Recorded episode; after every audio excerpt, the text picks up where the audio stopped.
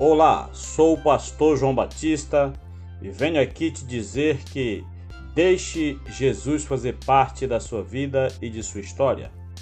Vamos viver a experiência como os discípulos de Emaús, que puderam caminhar com Jesus ressuscitado.